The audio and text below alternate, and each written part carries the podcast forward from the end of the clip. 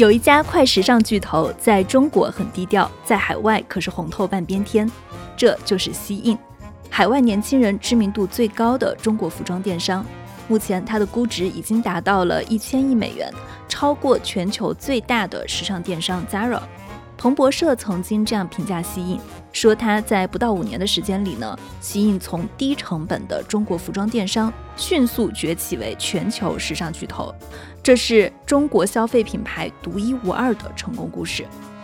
我们之前还聊过 TikTok，不管是西印还是 TikTok，这两个中国估值最高的独角兽都与国际化密不可分。那这期我们就来聊一聊近十年中国互联网走出去的几次浪潮，以及未来哪些行业中国有可能诞生世界五百强的品牌。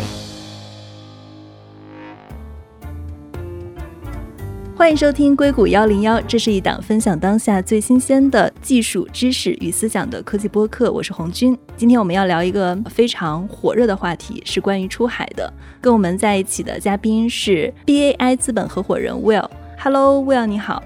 哎，红军你好，很高兴参加你们节目啊！你们在小宇宙上有数万粉丝。我们还在成长中。那还有一位是 BAI 资本的投资经理 Lin。Hello，Lin，你好。Hello，大家好。对，令之前在西印也有过投资经历，所以待会儿我们其实也可以详细的聊一下。我觉得大家对这家独角兽还是很好奇的，关于他的出海经验，大家也都很想取取经。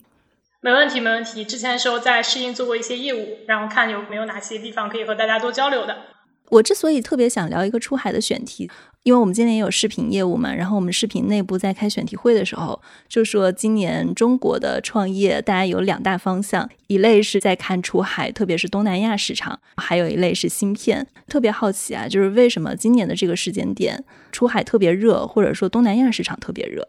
出海这个词它不是一个新词，应该是从大概差不多五年前开始就有这个词了。在出海这个词之前呢，其实我们更多的是用外贸来描述中国的产品往海外销售的这样的一个事情。到了最近呢，我们其实更多的倒反而要少用出海这个词，而更多用国际化了。所以是三个阶段，从外贸到这个出海到国际化这样的一个过程。之所以今年相对来说大家谈到比较多呢，我觉得有几个原因。第一个原因呢，是因为国内的这个发展机会在移动互联网时代接近末期。受到了一些产业政策和监管政策的影响，所以呢，大家也就把视野往国外去看。这当中有主动和被动，被动的呢，主要是来自于国内的各门类产业增速以及监管所带来的。那主动的话呢，其实是因为我们看到有大量的中国的模式和中国的人才，他的这种能力可以复用到海外市场。那其中有一些标杆性企业，包括令之前从业的这个呃适应，它是一个非常标杆的企业。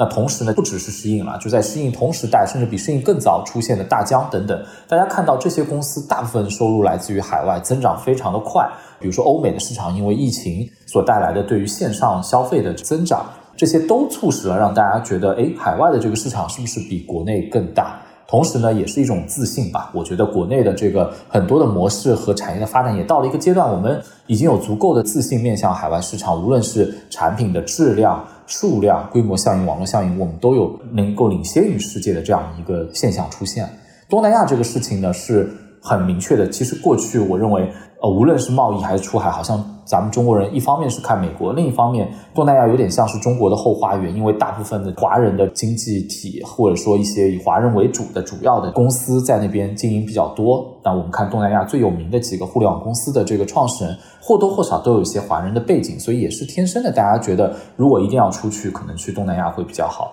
再加上新加坡最近对于这个新时代的这些 Web 三的创业，也是一个很有吸引力的目的地，所以也被谈论比较多。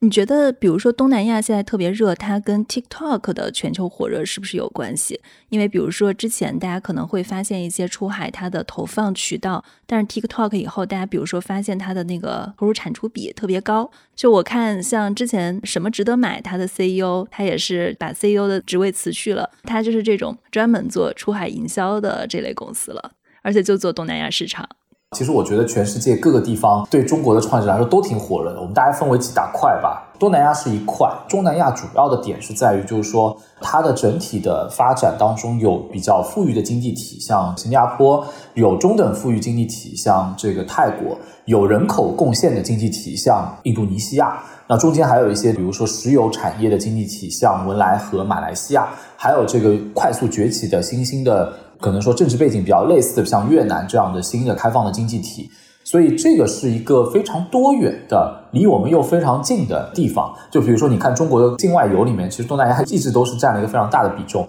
一方面也是比较便宜，所以东南亚算一块。第二块我觉得很值得关注的是叫做中东北非，非洲北部的一些经济体，像这个埃及、中东的这个海湾六国是比较富裕的，这个伊斯兰文明为主的中东国家还贡献了比较多的人口，所以中东北非又是一大块。欧共体是一块。北美是一块，非洲是新兴崛起的，包括传音这样的公司在非洲经营的非常不错的手机厂商也是一块。所以从这个大的块面来讲，我们认为出海其实就是东南亚、中东北非、欧美、南美，再加上非洲。因为你们其实也是很早就投这些出海公司的，比如说你们的这些 portfolio，它主要集中在哪些市场？对我来细数一下我们这个。叫做从外贸到出海到国际化的这个心路历程和投资历程啊，那我们最早呢看这个领域，其实两家公司给了我们特别大的影响。第一呢是 Bigo Life 啊，它是由呃 YY 体系孵化的一个做海外直播平台。那其实大家都知道，在中国以陌陌、YY 等这个互联网公司，尤其是陌生人社交产品所带来的直播生态是非常的成熟的，所以呢，在国外其实这块比较少。那其实 Bigo Life 也是应用了这方面的经验和中国的人才，以新加坡为基地，然后往海外去做。他们主要的市场来自于东南亚和欧美，其实都有啊，中东也是很大一块。所以呢，这个是第一个激发了我们的灵感，觉得说哦，原来海外有这么大的市场和增长。同时那家公司呢，我们的投资也获得了比较丰厚的回报，也是比较短的时间，这家公司我们就实现了一定的退出。所以这个是第一个。就另外一个很有意思的公司，也代表了很多地缘政治上的问题的公司，就是 Club Factory。那么当时投过一个 base 在杭州的团队，他们的主要的市场是印度。当时他们在印度其实是在做拼多多的模式，这个产品最高的时候，它可能月活用户就要接近上亿。它呢有点像是印度的第三、第四名的电商，也就是一家中国的创业公司在一两年的时间内就做到这样的一个程度，基本上是五年前做的投资。是很巧合，因为在那个时候，呃，我记得我们在看 Club Factory 的时候，可能市场上，呃，适应可能还在刚创立的阶段。我们当时甚至可能都不一定看得到适应这家公司。在那个时候，大疆可能才做了一阵子，但是那时候大家更多的把大疆当做一个智能硬件公司来看待。那时候还没有一个完全的所谓出海的一个 thesis。那时候亚马逊上的中国的卖家还处于非常低调的年代。所以就是说，在那个时候，呃，我们就开始投这类公司。我们给它取了一个名字，叫做 China-based global company，也是在那个时间点关注到了。那那个时间点，其实除了这些已经开始卖货、做的比较重的公司之外，其实那时候最有名的公司是类似于猎豹，类似于在海外有非常多的这种叫做应用层面的流量的公司。猎豹其实当时也是借了 Clean Master 这个叫做清理手机内存的这样的一个功能性产品。在海外拔得头筹，我记得那时候大家都知道 App Store 和 Google Store 上面的榜单，可能前十名里面有多少个都是中国人做的应用，在那个年代是非常火热的。我记得，如果说中国移动互联网出海呀，它真正出海应该是在一四一五年左右，它可能是有一波很热的出海潮流。其实那个时候我也采访过很多，就是那一波中国移动互联网出海的公司，当时他们有一个理论，就是说。我们现在出海就看全球智能手机的增长量，哪个市场它的手机增长量高？我在它手机增长的时候，不管是用预装的方式，还是用什么样的渠道，就是我能让它在拿到那个手机要下载 App 的时候，就是我能让它把我装进去。所以呢，当时他们其实是有对这些国家来分梯队，先做哪个，再做哪个，有一套非常完整的方法论的打法。中国的移动互联网时代是一零年开始的。我们以陌陌的 A 轮融资为时间点来说，中国开启了移动互联网，因为陌陌是第一个用到手机上 GPS 的社交应用软件。移动互联网同时同期开始的时候，还有另外一家标志性的公司就是小米。小米从米 UI 转向直接做智能手机，也是大概率在一零年到一二年。我记得我一二年开始入行工作，除了买 iPhone 之外，买的第一台安卓智能机应该就是小米的米 One。那小米在做智能手机的时候，中国那个年代出去的智能手机主要以山寨机为主，卖的是亚非拉国家。其实还有一个隐秘的行业是二手手机，就是在柬埔寨、呃越南这些地方充斥着大量中国二手手机的购买，所以那时候爱回收这样的公司也是在那个时候开始的。其实就是中国买了二手手机卖到国外去，但是那时候不能叫出海，因为你都是山寨机嘛，就不智能。所以真正智能手机出海，确实是需要到二零一四年左右的时间开始。国内的市场不能说饱和，但是国内市场很快。但是 OPPO、vivo 那些公司比较快的抓住了这样的一个机会，再加上华为的这个 consumer 线开始往前冲，从一个运营商手机中华酷联的年代往一个智能手机年代去奋进的时候，那个时候就看到了国外市场。所以我觉得二零一四年算是一个智能手机出海的这个时间点的一个元年。对，我觉得当时有一个现象是智能手机的出海，其实还有一类是你刚刚提到的工具类的出海，然后还有一类其实是游戏的出海。当时大家把一个游戏销往全球，因为其实对一些小游戏来说，尤其是什么三消类游戏，我感觉它是一个世界人民都可以玩的东西。你刚刚总结一零年的出海，如果我们这样去总结一四一五年的出海，那你觉得二零二一年、二零二二年的这一轮大家的出海？跟一四一五年，甚至你说的一零年开始，它的这波潮流有什么不一样？它有哪些主要的大的方向？有一个词来概括是 global，在一四年的时候很少。一四年其实很多时候，一家出海的公司不需要有国外的 office。如果我只是做软件的话，我其实只要对吧，海外一装，我开一个 Google 的账户，然后我能接海外的广告，结算美元就好了。所以后面也诞生出来很多做外汇跟换汇有关的这些呃服务于出海的这些平台。所以在那个时候，并不需要有跟老外打交道的能力，而且其实以英语语种为主，这个很多的时候并不需要出去，这是第一点。第二点呢，我觉得在那个时候整体上来讲积累了很多 OV 和华为的这个人，他们其实是第一批要去海外建立经销商体系和线下零售网点体系的人。OV 呢，可能是从头开始建立他们在东南亚的经销体系，所以这部分人才是在那个年代积累的。但是当时他们也是摸着石头过河，也是刚开始啊，所以我觉得那个时代的特征差不多是这样的一个状态。那现在这个区别就很大了。现在首先我们发现，第一，我们无法再用 Chinese national。中国国籍去框定这些公司了，这跟我们投资主题也有关。就是说，我们没有是在投一个所谓你护照上印的是中国人的全球化公司。我们看到的是说，有一类公司它开始运用 leverage 叫做什么？就是用到中国在这十年来发展起来的一些优势。那哪三个优势呢？就是之前我说过的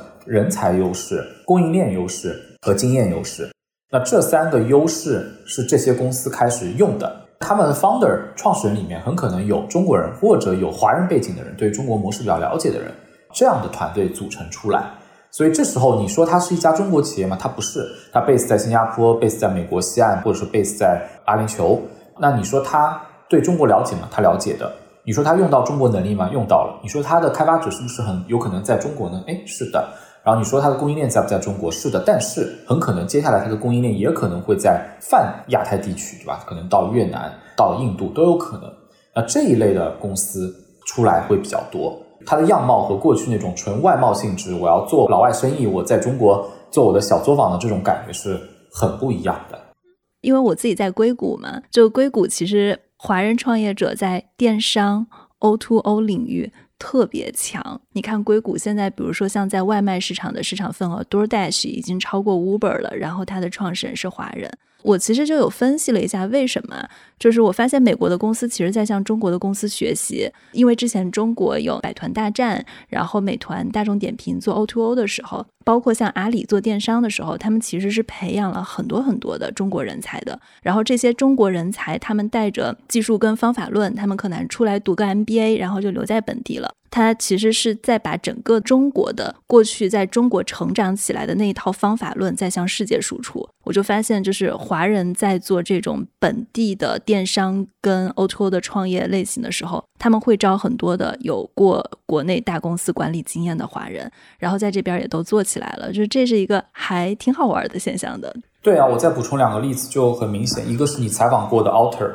这个嘉科作为创始人，他是华人，但是他的 co-founder 其实我们当时做管理层访谈的时候，也都是当地的这些员工。他们的市场是在美国开始，但是他们现在已经开始拓展到澳大利亚、到德国，也就是个两年的公司，但是已经非常的全球化了。供应链是在中国，同时用到了中国和欧美的物流，所以这就是一个很典型的一个样貌。另外一家公司是我们投的，叫做 Source Technology。他做了一款游戏叫 Party Animals，你很难想象这个公司可能三分之一的员工，或者说他们的制作团队、创意团队，更来自于全球各个地方，就是可能欧洲的很多小国家的一些人都在为他们的游戏做贡献、做设计啊。但是你如果不知道这个公司背景，你去看他做出来的那个游戏，你发现这是一个欧美范儿十足的一个游戏，所以以至于它上线一周就得到了。欧美所有的这些游戏直播主的青睐，然后用它这个游戏来直播，直接导致了五到十亿次的 TikTok 和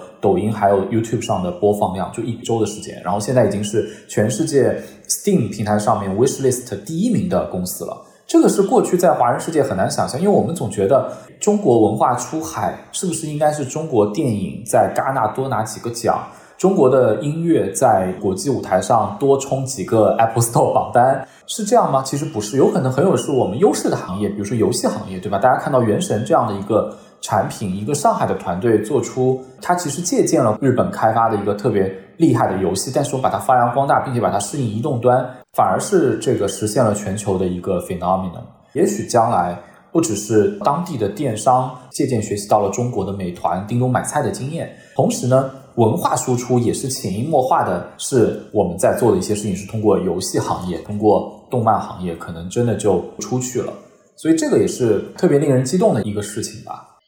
这块我还挺想问一下 Lin 的，因为之前你是在西印工作的嘛。首先，它是非常低调的一个大的独角兽，而且它的估值一度是超过 Zara 跟 H&M 的总和的。你觉得为什么西印能这么快的崛起？他做对了哪些事情？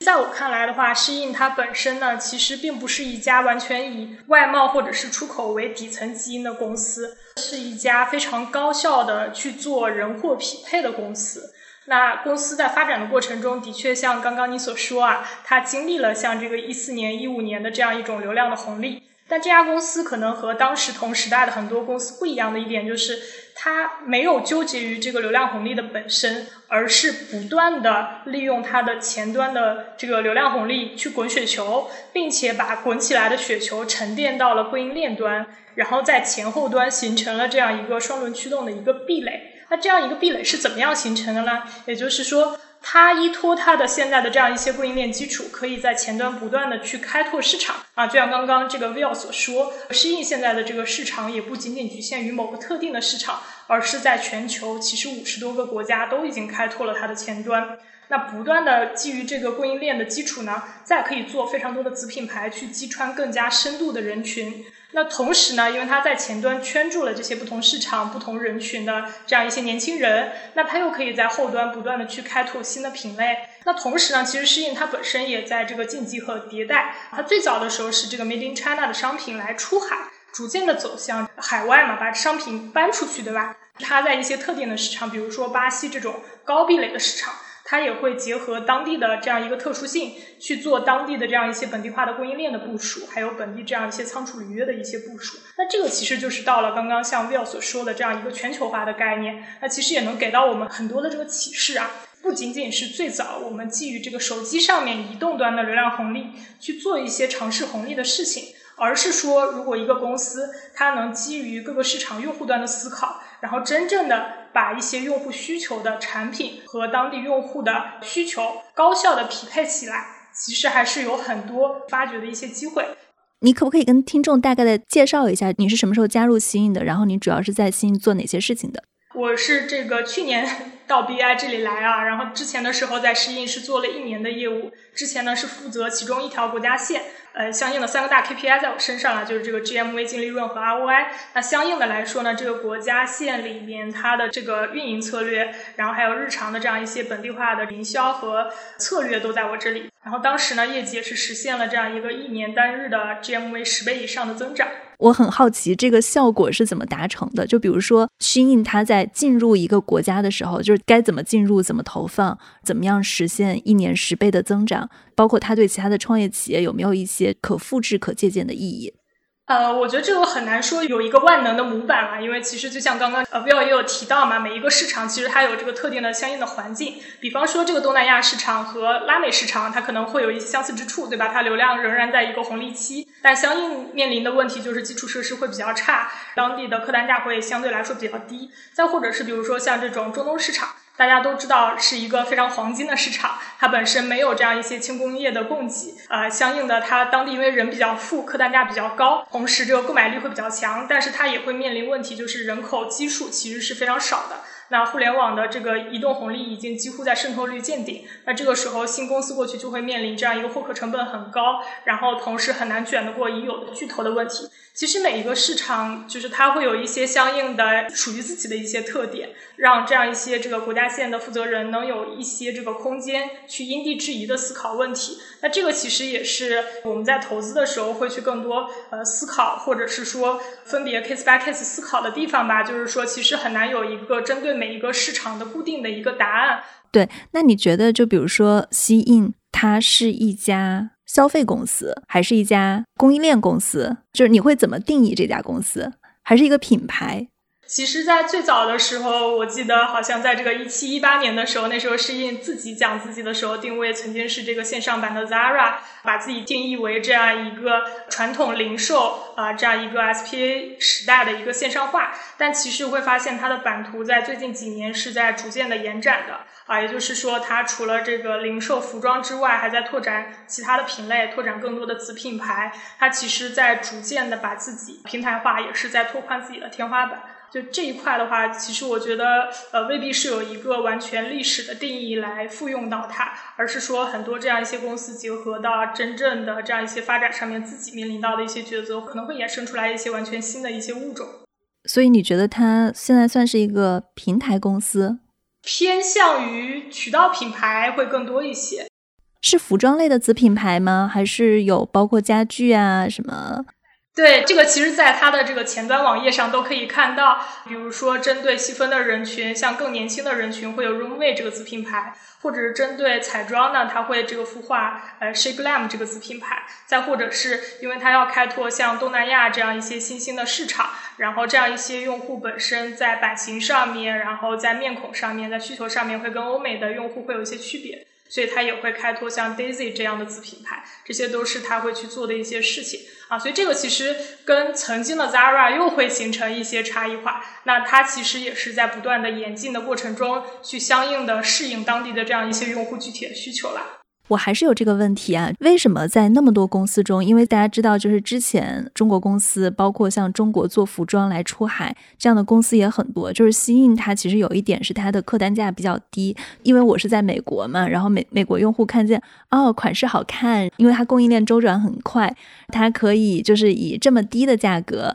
来去买到好看的衣服，而且有人就是我看 ins 上的很多博主啊，他把这个西印跟 Zara 的款。放到一个图上，就大概我能翻出就是几十张跟 Zara 一模一样的款，但是它的价格便宜很多。但其实过去在中国供应链快、价格低，它也是一个比较普遍的现象。就我还是很好奇，为什么是吸引冲出来了？如果我们要去类比啊，中国同类的这样的企业，它有什么不一样的地方？就是这个其实也是跟刚刚 Will 所说的，就是咱们的三个优势会能相结合起来来理解。就像刚刚您所说啊，就是中国会有很强的供应链的这样一个价格和成本的优势。那其实很多历史上出海的公司，它把衣服运出去，对吧？然后做这样一个传统的外贸公司，仅仅是利用到了一点，也就是供应链的成本优势。但适应这个公司呢，像刚刚其实我们提到，它全面串联了它的供应链端，它的这个人货场三端啊，所以其实它本质上除了这个撬动到了供应链端的价格优势之外呢，你看它这个刚刚像你所说啊，极宽的 SPU 的背后其实是很复杂的算法和这个数字化驱动的这样一个中台，也就是说，它其实除了复用到了这样一个供应链的价格优势之外，它还复用到了中国这样一些软件工程师的。人才红利，然后以及说是对数字化、对电商这块 know how 的这样一部分能力，那这也是其实我们在去寻找一些新的公司的时候。会着重去考量的问题，就是说不只是一个非常简单的这样一个对外输出的价格上面的优势，而是更希望说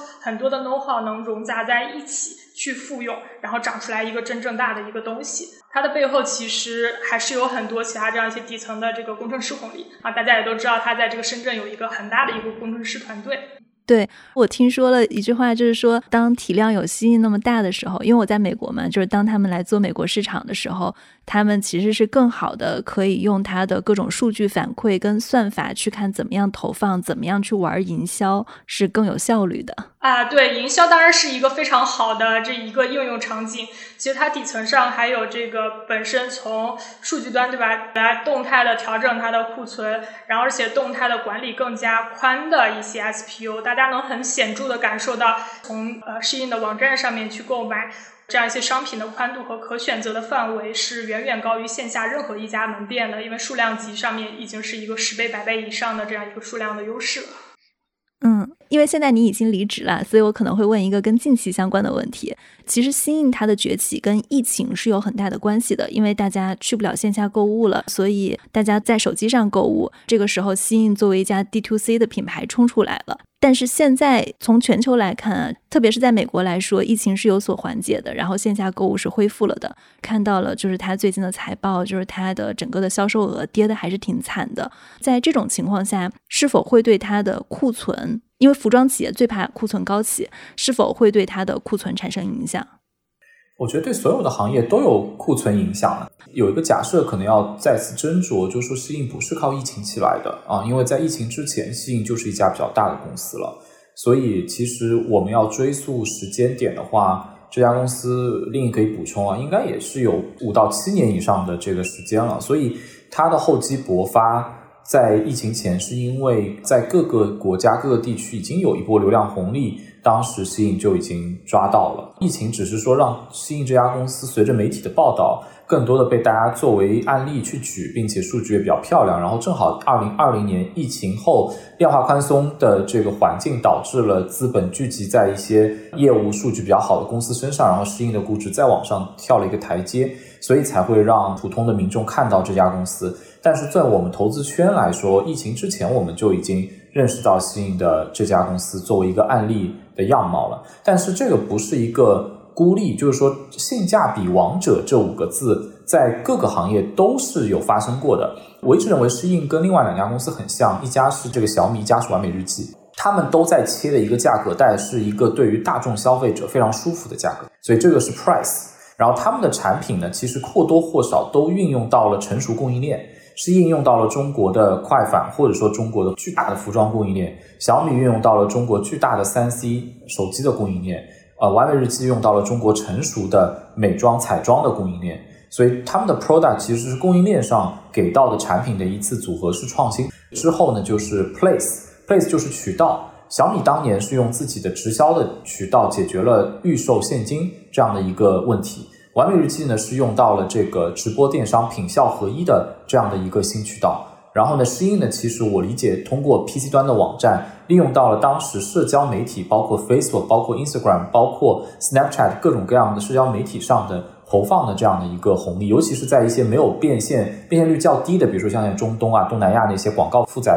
不是很多的国家，流量是比较便宜的时候，他们也抓到了，还有很多，比如说 KOL。试穿等等这些流量一开始没人做，他们可能做了。这个是一些渠道上的，promotion 上也是，就是说流量红利。就小米当年是微博上起来，雷军作为大 V，然后微博的这个流量正好在蓬勃增长。然后借着跟 iPhone 对比的这个势头，然后完美日记其实一方面接着直播，另一方面也接着小红书的种草。然后我相信适应也有它这个 promotion 就推广这块的这些流量红利，所以你看经典的这个定位在这些性价比王者上面体现的非常明确。那核心我认为还是价格带，他们切在了一个大众合适的价格带，并且拉着另外三个 P 的红利往前冲，所以这个是他们第一步起势的法宝。所谓起势法宝就是 Four P 全了，但是起势不代表你走得远。所以这三家公司，你要看到底谁是厚积薄发。比如说，适应有可能是一个厚积薄发的公司，因为它在过去的可能早年的三五年当中做的积累是非常多的。比如说，跟广州那边的供应链的之间的积累，对吧？甚至到现在，可能很多的上游的厂商，它的可能大客户依旧是适应，它没有办法拓展其他客户，因为它跟适应绑得很深，这是一种壁垒。小米呢，它也是说。哎，中国的整个智能手机或者全球的智能手机的供应链在往上的进步，被苹果拉着往上进步，所以小米可以像 OV 一样，也踩着这个进步往前一起走，甚至小米也可以自己投入，比如说在摄像头上的投入等等，这也是他自己这个在做的，然后还在芯片上的投入。那小米是跟着供应链在一起往前走。那完美日记呢？现在还要打个问号，说哎，到底因为这家性价比之王的公司存在，中国的美妆彩妆的供应链有没有提升？那如果没有提升，它的壁垒构建不起来，那你前面纯粹的这个品牌营销的这个势能总是会有退去的时候，那是否能够坚持？所以我们发现性价比王者到最后都要回来补课的。小米要补芯片的课，比摄像的课，然后呢，完美日记要补这个配方研发的课，是硬一样的，有可能也要回来补一些课。所以这个就是第二阶段，就是说，OK，性价比王者能否真正成为品牌王者？它在消费者的心目当中的心智，除了东西便宜之外，能否产生第二心智？这个事情是需要考量的。我们其实做国际投资啊，就两个命题。第一个命题就是刚才咱们在讨论的性价比王者的价格带之外的价格带有否新的王者出现，这是第一个命题。这其实命题翻译成人话呢，就叫做中国的品牌能否从走量、走价格往走质、走品牌走。第二个问题呢，就是能否做到。纯粹是服务全球的公司啊，就说，因为中过去世界五百强里面有中国银行、工商银行、中国石油、中国石化，对吧？他们都是服务中国市场的。那我们能不能找到完全服务于全球市场的全世界五百强？所以，下一代世界来自中国的世界五百强的诞生，有否是高价格带的品牌公司，有否是完全服务于全球市场的公司？这两个命题交织在一起。就融合了一个变成一个命题，叫做是否可以诞生来自于中国的世界品牌、世界五百强公司？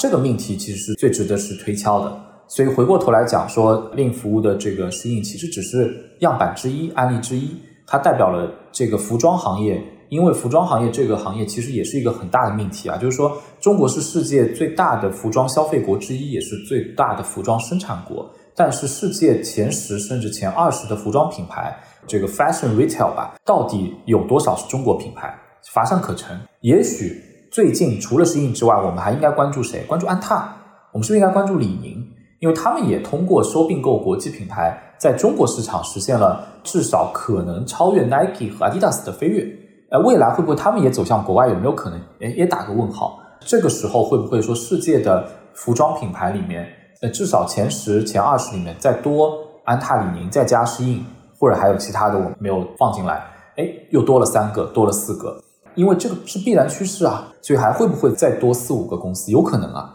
所以我们觉得这一切才刚开始，这个适应可能给大家指了一条路，给了大家很多信心。但是我们从投资的角度来说，我们觉得很多早期的公司未来都非常有潜质做到这个。对我们刚刚提到的是服装行业嘛，你的这个命题我很感兴趣，就是中国是否会诞生世界五百强的品牌？你觉得哪些行业有可能会完成这个命题呢？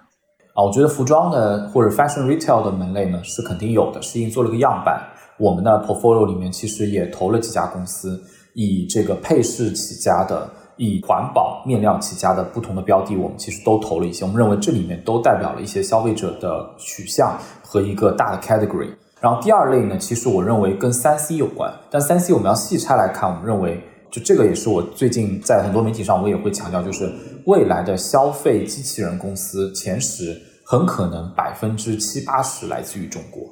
机器人啊，这个行业是很有意思，它要汇聚大量的其他的科技能力，就它可能是 AI，加上传动、制动啊，再加上品牌营销，再加上综合的服务，因为机器人不只是一个机器人本身，它有很多服务属性在里面。这些东西全部加在一起的综合的结晶体，这些能力包括 AI 的能力，都必须要有大规模的训练才能有这样的一个能力的提升。所以这些东西很可能也都诞生于中国，就中国可能会是世界上最大的，因为我们老龄化也很严重嘛。那这一块其实很多也需要机器人来代替年轻的劳动力或者老年劳动力。然后同时呢，我们也是最大的生产国，所以大家可以看到扫地机器人、各种类目的机器人，就是在家里帮你干活的机器人。帮你管安防的机器人，在工厂里，你们可以看到很多的现在的这个汽车的工厂都是机器人为主，所以这个是第一个叫做消费机器人。同时，我们对于消费机器人的定义也很……我插一句啊，就是我其实现在在美国都用的是国内的，比如说小米机器人之类的。对啊，对，你看我家有宝宝，我就是想买一个摄像头监控，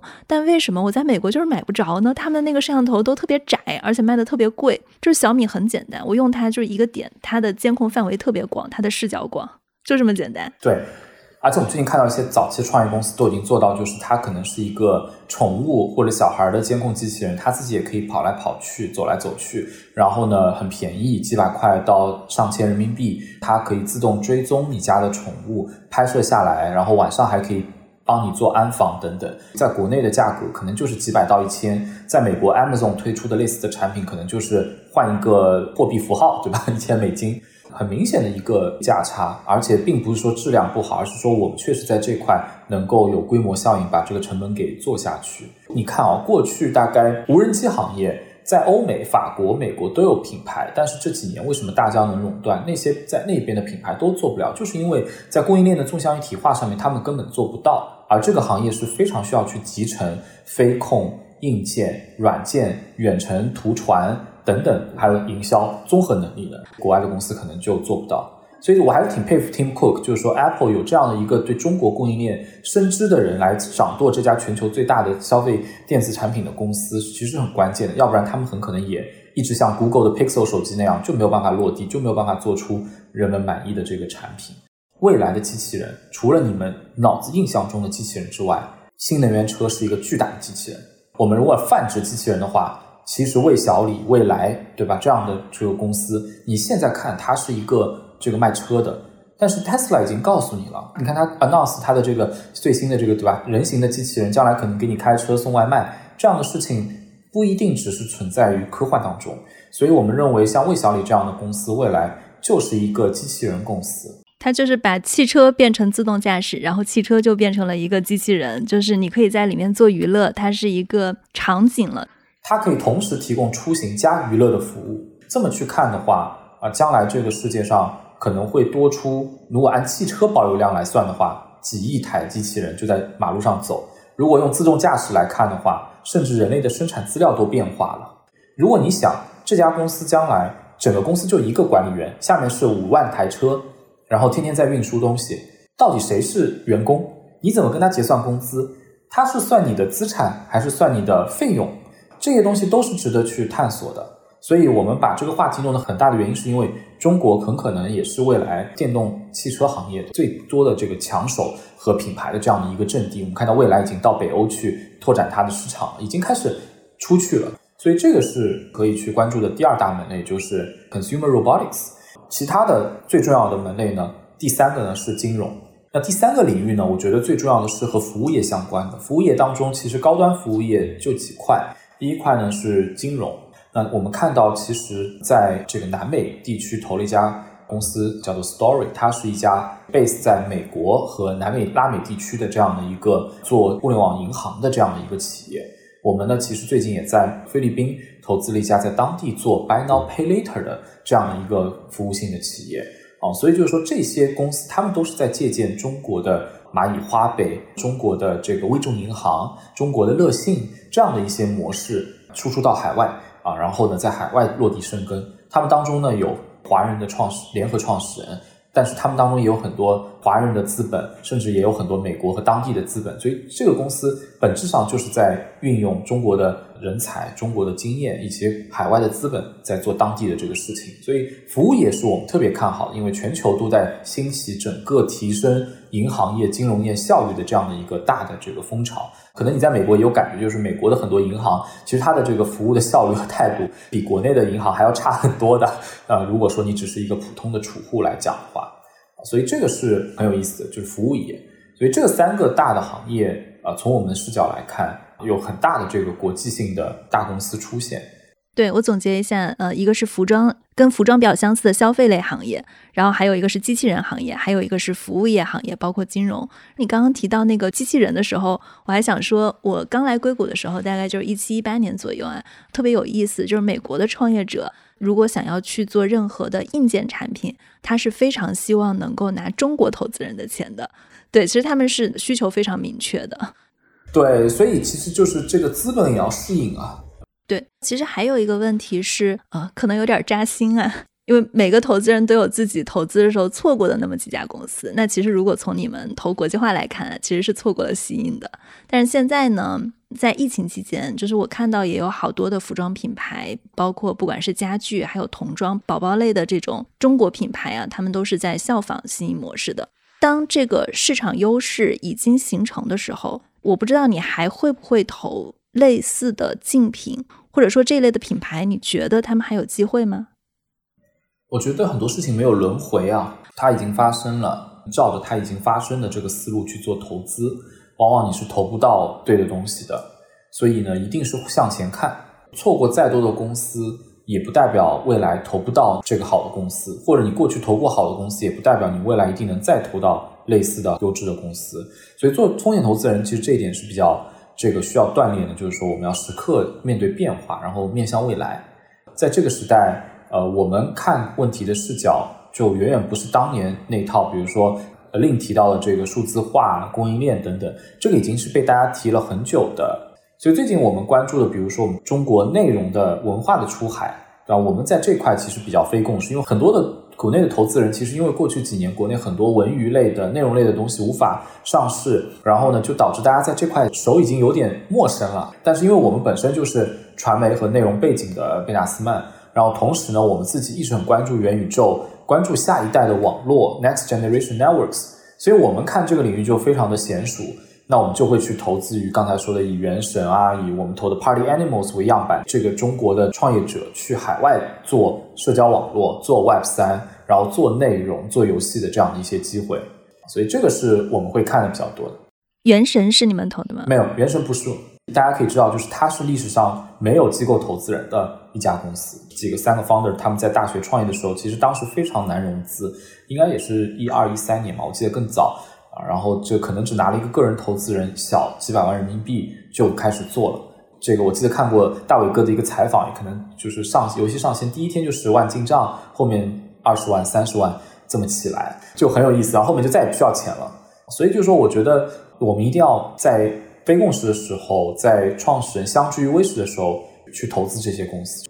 嗯，另我觉得你之前是还蛮多就是国际化的。运营经验的，可不可以跟大家分析一下？就我们从方法论的层面上，就比如说，当大家到了一个市场上，就不管是你的各种就是运营啊、marketing 啊、本地化呀，要怎么做？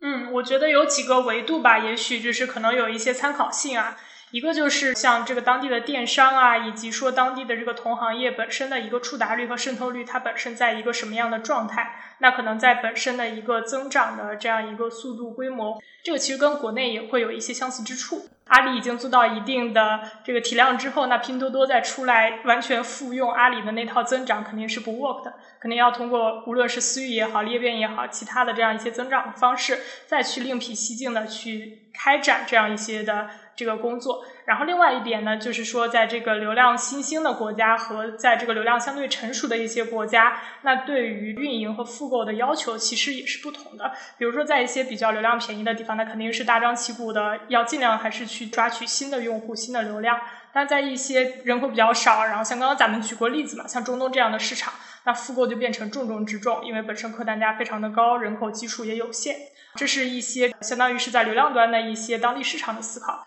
另外还有一个就是关于当地产业的思考。就是说，零售是一个很典型的需要跟当地的产业链的供给和需求结合去思考的问题，对吧？比如说，在一些像俄罗斯或者中东这样一些完全没有轻工业的国家，比如说拉美和东南亚这样一些本地轻工业本身比较发达，然后未来可能也。着力大力去发展的国家，那肯定思路上又会有区别。是否借助于当地的产业链，还是完全借助于跨境国际化事业去调度的这样一些产业链，又会有这样一些思考和特色。然后还有就是当地的具体的调研，这个我也可以举一个小例子啊，就之前的时候也有跟 Will 讲过。其实之前的时候，打个比方，我在更前面一家公司的时候，曾经去到俄罗斯当地去调研。那大家都知道，俄罗斯的冬天是很漫长、很冷的。那其实我们屁股坐在国内的话，可能就觉得，哎，它当地的用户习惯是不是会跟比如说中国的东北比较像，对吧？因为都比较冷嘛，然后比较靠北方。但其实去到当地的话，你会发现。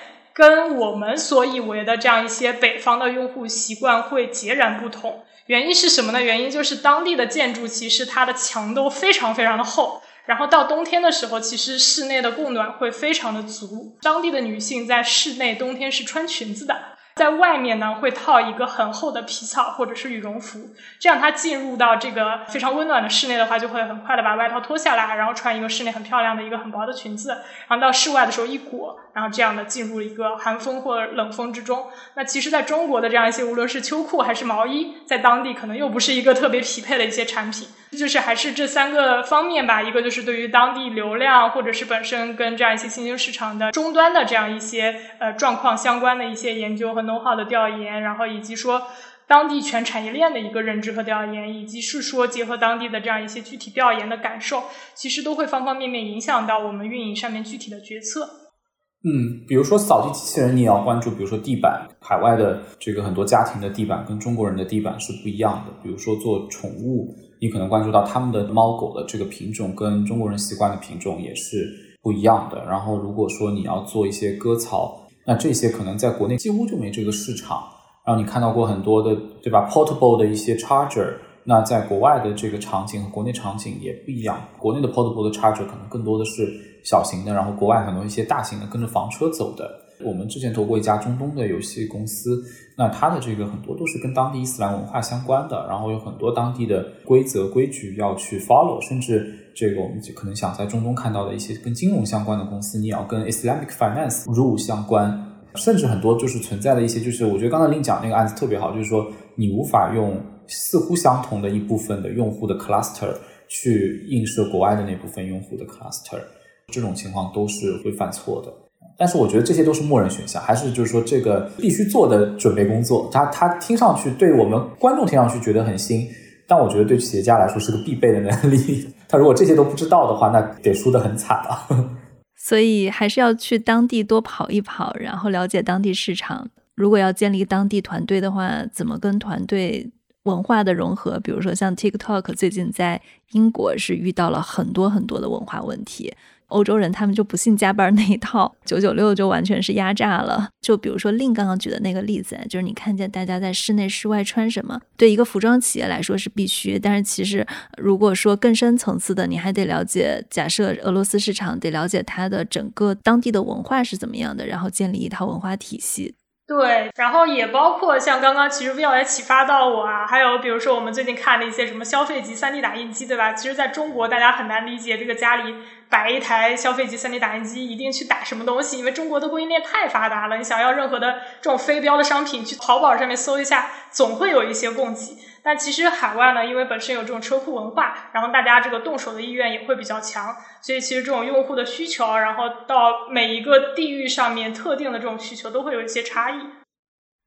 那你觉得，比如说？在企业出海的时候，他有可能会犯一些什么样的错误，或者有哪些坑儿是可以提醒大家注意的呢？我觉得其实有一些启发性的东西哈，也算是这个前人，无论是这个诗音也好，安克也好，TikTok 也好，其实大家能给这个新进入者的一些启发，呃，一个就是还是需要去尽量的去分散本身地域上面的一个政治的风险，因为其实咱们也看到了很多的黑天鹅了，跨境和国际化咱们发展到今天也有这个十年以上的历程了，其实合规化在逐渐成为就是大家更加需要去关注或者是说不可忽视的一个点了。啊，就无论是这个，比如说欧洲这边的关税问题，或者是说其他这样一些高壁垒关税的，无论是印尼还是巴西这样一些市场的问题，可能这些问题都是前人踩过坑，可能作为新进入者来说，更多的可以从 day one 来思考。对对，Will，你提到了中国品牌，我对这个还挺感兴趣的。为什么是现在这个时机点，中国可以向全球去输出一些中国品牌了？在你看的赛道啊，知名的中国品牌有哪些？什么是品牌？品牌呢，其实是一个结果啊。这个结果呢，其实告诉我们说，当用户对一个消费决策进行重复决策的时候，他可以不借助其他的信息，而只借助于这个品牌本身，然后来进行决策。那这时候，这个重复的决策就能带来一个非常明显的好处，就是这个消费者不需要被重复营销。所以你可以看到。一方面，真正成立的品牌，它能够体现为一种就是叫做无效的营销成本，或者以每一次销售为计量的营销的这个成本的下降啊，它可能更多的去把呃营销的投入放在这个故事的叙事或者产品的一些周遭的这些无形资产的打造上，而不是为了每一单去获取用户购买而向它进行广告轰炸。这个溢价是由于消费者愿意重复购买而来的，所以我们看到，比如说像苹果这样的产品，啊，它的品牌属性来自于你买了 iPhone 之后，你下次要买 Pad，你是不需要重复苹果再触达你，你可能就买那个 Pad，那对苹果来说，这部分的营销费用就省掉了。所以我觉得品牌作为一个结果，其实就是在重复购买这件事情上会有这样的一个好处。那为什么会有一个诞生于中国的这个品牌？其实本质上是因为中国的人均 GDP 和消费能力在全世界的排名，现在已经是世界上有一半多的国家的人均 GDP 可能已经不如中国了。所以从整个的消费的力的这个状态来讲，我们已经是世界中游偏上往上走的状态。那在这种情况下，我们消费的价格带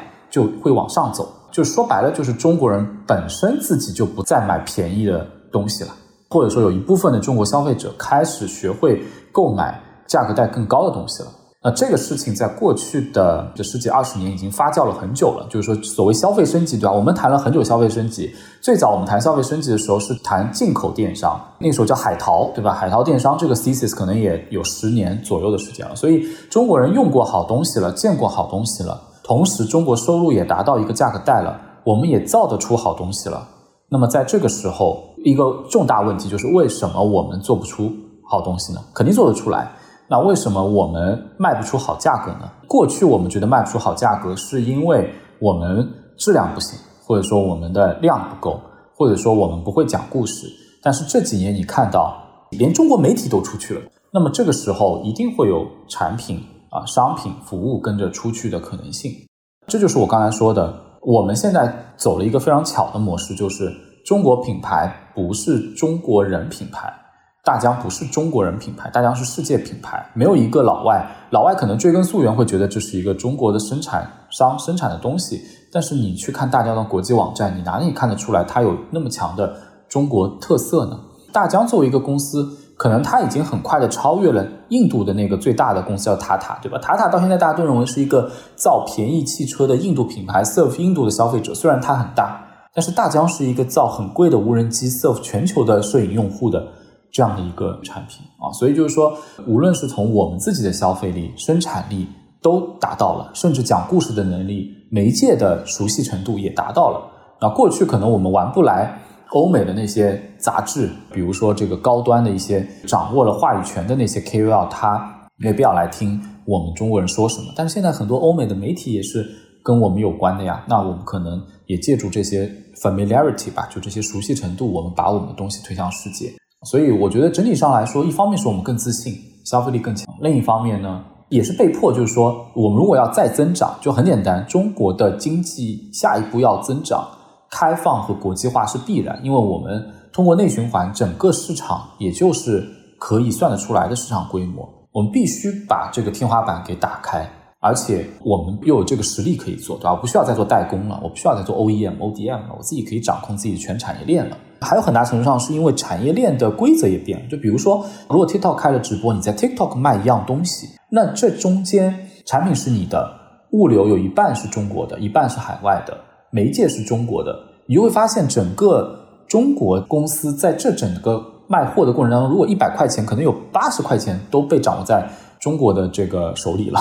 啊，那过去可能我们做芭比娃娃的时候是渠道是美国人的，媒介是人家在宣传的，设计是人家的，我们只是在做一个生产。所以你看这个 value chain 里面的 value capture 已经完全变了，主要就是因为在物流上、在媒介上、在设计上、在生产上，我们中国人都可以参与一部分啊，然后甚至掌握一部分。那这个就只要掌握了 value chain，我就能掌握定价权呀，掌握定价权了，我难道就能出得了毛利了呀？能出掉毛利，出掉溢价，我就有钱去投入品牌了呀！啊，所以这个逻辑关系也导致了诞生于中国或者诞生于华人创业者、华人世界、中国优势的世界品牌是必然的一个事情。而且从中经济体量来讲，如果你按世界五百强去算，中国的经济体量占世界的比重乘以中国品牌占世界比重，目前还是偏低的嘛？所以这也是一个巨大的 potential 的来源。你觉得现在，比如说像中国的供应链在向东南亚迁移，会对这些公司影响大吗？不大，必然将来是全球整合的供应链。呃，我们确实不能以狭隘的角度去看，所谓中国供应链是 base 在中国的供应链。因为之前施展老师写过一本书嘛，他写过就是很多的中国的厂 base 到越南。然后 base 到东南亚，甚至 base 到在非洲建厂，然后看到很多中国干部、中国的这种技能和管理能力的输出等等啊，其实这个就是一个很有意思的现象，就是说，其实这些供应链就算 base 到越南了，它本质上和中国的母体的这个供应链是连着的。然后呢，整个产业链的速度的要求是很高的，所以我们将来看到的中国供应链一定不是一定要 base 在中国珠三角、长三角，就是要撇除狭隘的中国出海的。这个视角，对，最后问几个跟大家比较相关的问题啊。Will 现在在你们基金的这个投资中，就比如说你们去投出海这一块，会占到一个多大的比例呢？啊，很好的问题，就是我们现在过去两年的投资的所有的公司里面，超过一半的企业，它的收入是国际化的。这里面有零售的企业，有技术的企业。刚才我们可能技术谈的少一点，就是说我们投过非常多的核心技术的企业，它的客户也是海外客户。从这个角度来讲，我们其实是全公司或者说我们全基金的视角都是一个国际化视角在看待这个事情，所以我们已经没有单独说列一个方向叫做出海了。出海在我们这儿不是方向，国际化在我们这儿是大潮，是大趋势，是必然啊。只是说国际化下面有零售、科技、媒介创新，然后 Web 三等等。好，那这就是我们今天的节目。如果大家喜欢我们的节目，欢迎大家在你所收听的音频渠道来订阅我们的节目，同时也记得给我们写留言、写评论。大家的每一条评论我都会认真的看，感谢大家的收听，谢谢。